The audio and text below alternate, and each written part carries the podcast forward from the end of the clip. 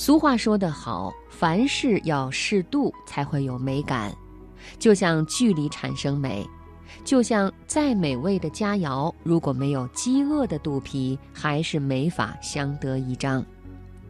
今晚生活中的美学系列，我们一起来分享张欣的文章《适度匮乏》。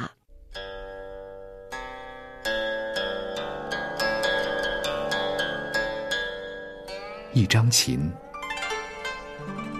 一轴画，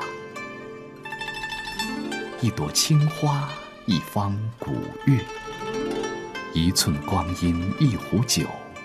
一纸诗书，一年华，年华，年华。久远的历史，漫长的光阴。寂静之时，放慢生活脚步，享受生活美学。财经夜读倾情奉献生活中的美学，共享一段诗情画意的典雅人生。人生。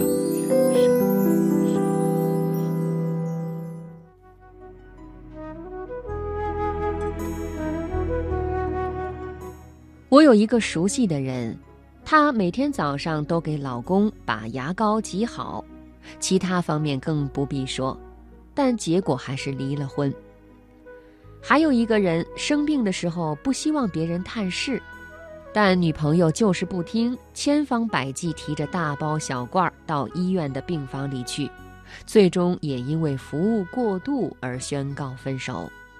所以说，未必一个人对另一个人好到无以复加就可以走得更久，而有一些聪明的女人在生活中尤其懂得什么时候收手，什么时候出手。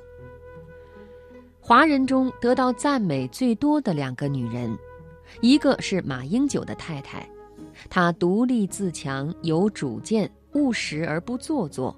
把女儿教育的知书达理、朴素低调。典型事例是非典期间，马英九一个多月没回家，打电话给他说正好有空可以回家。他说：“你回来干嘛？警报不是还没解除吗？”